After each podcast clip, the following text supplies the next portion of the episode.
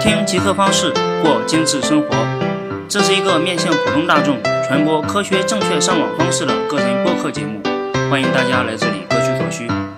也可以关注极客方式的微信公众号，在那里还有其他精彩的内容。大家好，欢迎收听最新一期的极客方式，我还是那位程序员老王。呃，这是极客方式开播的第三十期节目。呃，我还是先感谢一下在前几天为我打赏的几位朋友，咱们赶紧开始今天的节目。呃，他们的名字分别是邓鹏、张成、Thrill、朱娇峰和用心叶等几位朋友，非常的感谢你们对我的捐助，正是你们让我坚持到了现在。这期节目呢，我打算推荐几个。我认为比较有参考价值的网站，为什么要聊这个节目呢？因为我平时就注意到，我周边的很多的朋友对网上的信息评估的能力是有一点欠缺的。网上充斥了大量的信息，但是真正对你有用的其实是非常的少的。呃，现在都说嘛，这是最好的年代，信息爆炸，有什么需求，网上能给你各种各样的解答。这也是最坏的年代，信息泛滥。稍不留意就进入别人精心设计好的圈套。呃，世界如此喧嚣，有用何其稀少。碰巧，逻辑思维的最新一期节目，恰巧就是讲了，在这个喧闹的世界，新闻媒体和科学家，我们到底该信谁？呃，他最后得出的答案也只是信一个贝叶斯定理而已。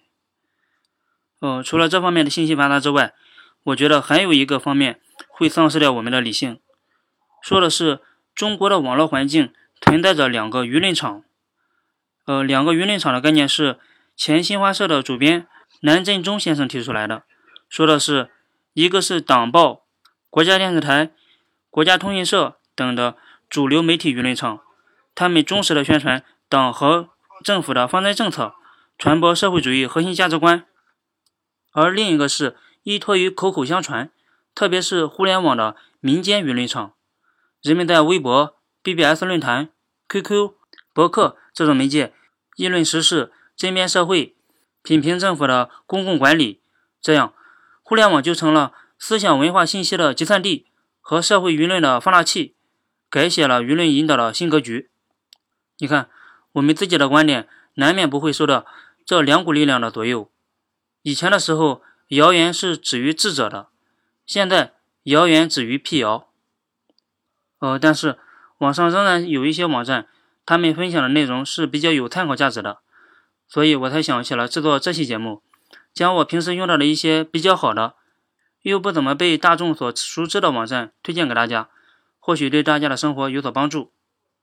下面我推荐的所有的网站的具体链接，在极客方式的微信公众号里我已经放好等着你了，回复这期节目的编号三十就能找到。你也可以简单的搜索一下我提到的名字。找到也比较的容易，嗯，好，第一个推荐的网站呢是百度公司推出的百度指数这个网站，呃，我在往期的节目里也批判过百度，呃，我并不是说百度不好，它确实也做了不少恶，但它确实也提供了很多有用的信息，我的心态也是怒其不争而已。我们当然可以用百度，但是我们对百度搜索出来的结果一定要打上一个问号。平时提高我们信息评估的能力是非常重要的。呃，好，我们还是回来聊百度指数。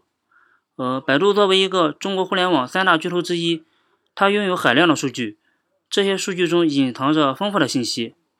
如果能对这些数据妥善的加以利用，也许能够得到我们意想不到的结果。百度指数是一个什么样的网站呢？它正是利用百度自己的平台，用了他们自己的信息，用来反映某个关键词。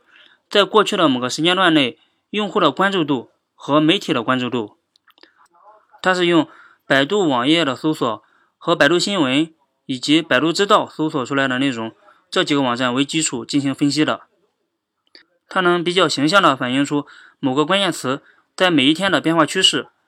你也可以通过这个网站发现或者挖掘出比较有价值的信息或者资讯。呃，它能比较真实地反映出社会上的热点。或者网民的兴趣或者需求，百度指数会对每一个信息的元数据 （metadata） 进行分析。呃，元数据就是描述数据的数据。比如，为了描述一个人的信息，我们会把人的信息分为性别、身高、体重等等等等，这些参数就是描述人的元数据。你可以用百度指数来做商业预测，或者市场调查，或者让我们从宏观上了解某个事物。我下面对它的使用做一个介绍，边介绍它的功能，边说它有什么用途。如果你现在有条件的话，你也可以打开这个网站，一看就知道了。这个链接是 index 点百度点 com。呃，这个网站主要分为趋势研究、需求图谱、舆情观察和人物画像这四个模块。呃，趋势研究这个板块可以用它来查看某个关键词。在某个时间段内的用户关注的程度，呃，比如现在正值奥运期间，网民都在谈论奥运，在这个网站上键入奥运，在趋势研究这一栏里就会显示出网民的关注程度。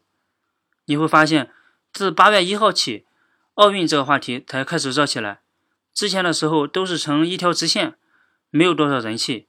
所以，如果你是一个营销人员，你过早的营销奥运类型的商品。多半不会成功，要借势营销嘛。你还可以研究一下其他的东西，比如我现在正在研究比特币，比特币的关注曲线的变化就比较的明显，每年都会出现好多个峰值，这或许说明了些什么。点击需求图谱，能看出搜索关键词的用户有哪些其他的需求，我们可以通过它看出这个关键词和其他关键词之间的联系。呃，各个关键词之间是用的向外辐射的形式来表现的。圆心就是我们搜索的那个关键词，其他的关键词跟这个关键词如果离得越近，那么说明它们之间的联系也就越大。呃，还是举个例子吧。最近滴滴收购了 Uber，我们在这个板块上搜索滴滴的时候，就会发现它跟 Uber 这个关键词很近。我们可以利用它来做些什么呢？用途还是非常多的。呃，如果你想了解某个领域，你可能会面临非常多的困难，各种信息盘枝错节，理不清头绪。呃，隔行如隔山嘛。想快速的吃透某一个领域的知识是非常的困难的。这时候，我们可以利用百度指数的需求图谱来帮我们建立一个知识的框架。比如，我对房地产这个行业不是很了解，我进入房地产。这个关键词上面呈现的信息，从圆心到外面的关键词依次是“房天下”“房地产信息网”“房地产泡沫”等这些，还有很多。我顺着他给出的几个关键词，就能够找到一些比较有价值的东西了。比如“房天下”这个网站就是我研究的重点。呃，当然，这些信息肯定还需要你的再次过滤。这个网站也不排除有商业运作的可能。待会咱们再讨论。这个网站还有一个舆情观察的板块，这个板块主要是一些新闻媒体对某个话题的关注程度。我觉得这个板块对于一些参政的人员会非常的有帮助。比如你在这个网站上输入“雾霾”这个关键词，就会发现一个周期性的波峰波谷。仔细观察这个波峰的时间，大约会在每年的十一、十二月份之间。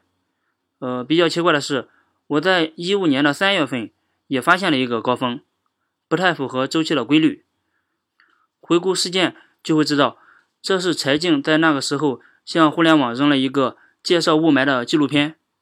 这个纪录片对民众的影响是非常大的，新闻关注程度在图上看的就非常的高。据说这个视频是某个官方给放出来的，到了后来舆论声已经非常大的时候。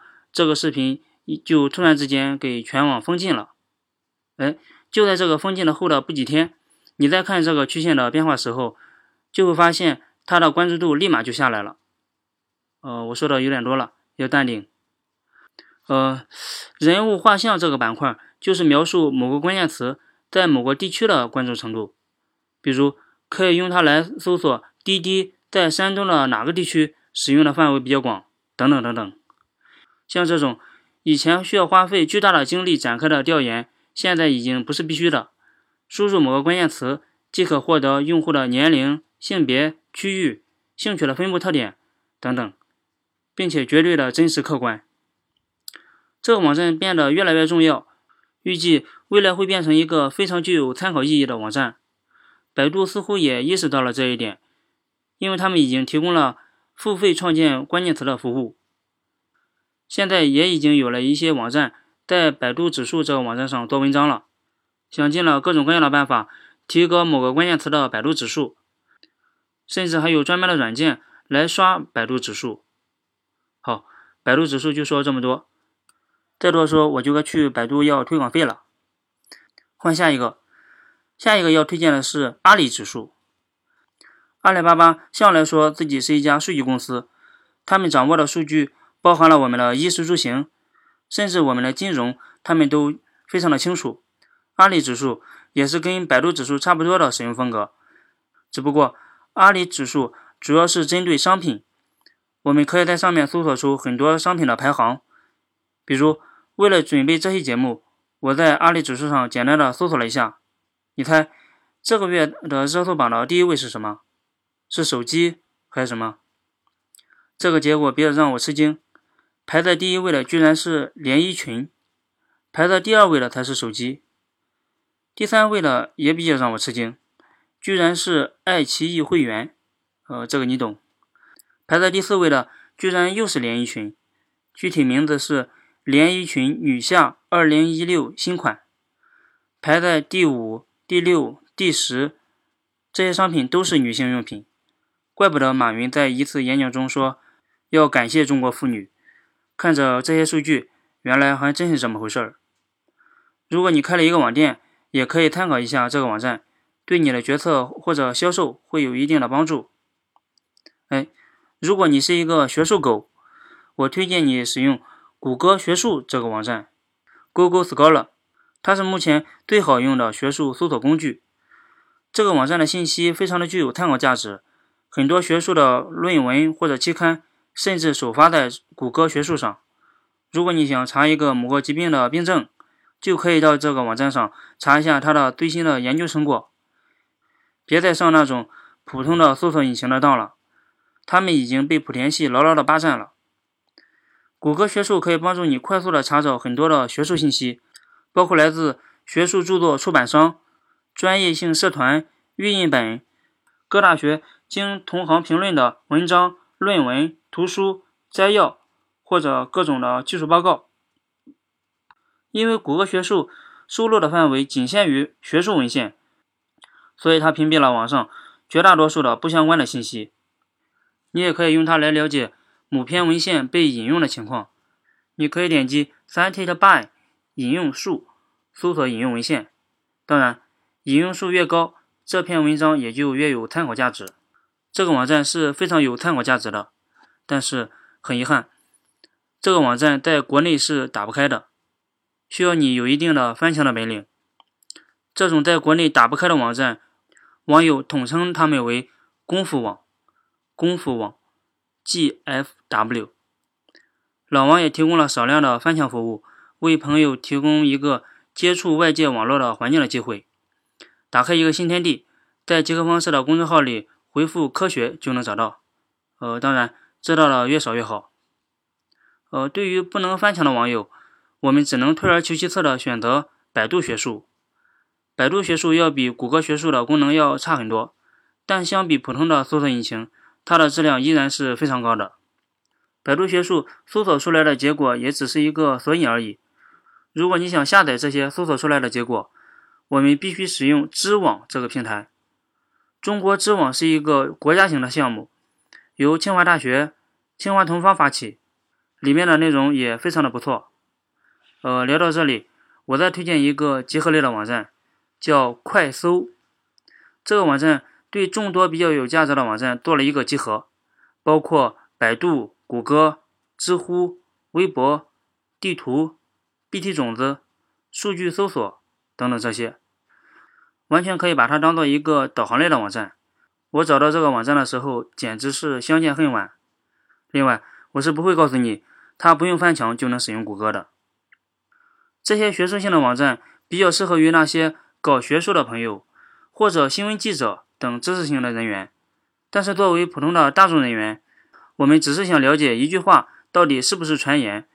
比如，蚊香会不会致癌等这类信息，我们可能没有必要做那种小心求证的过程。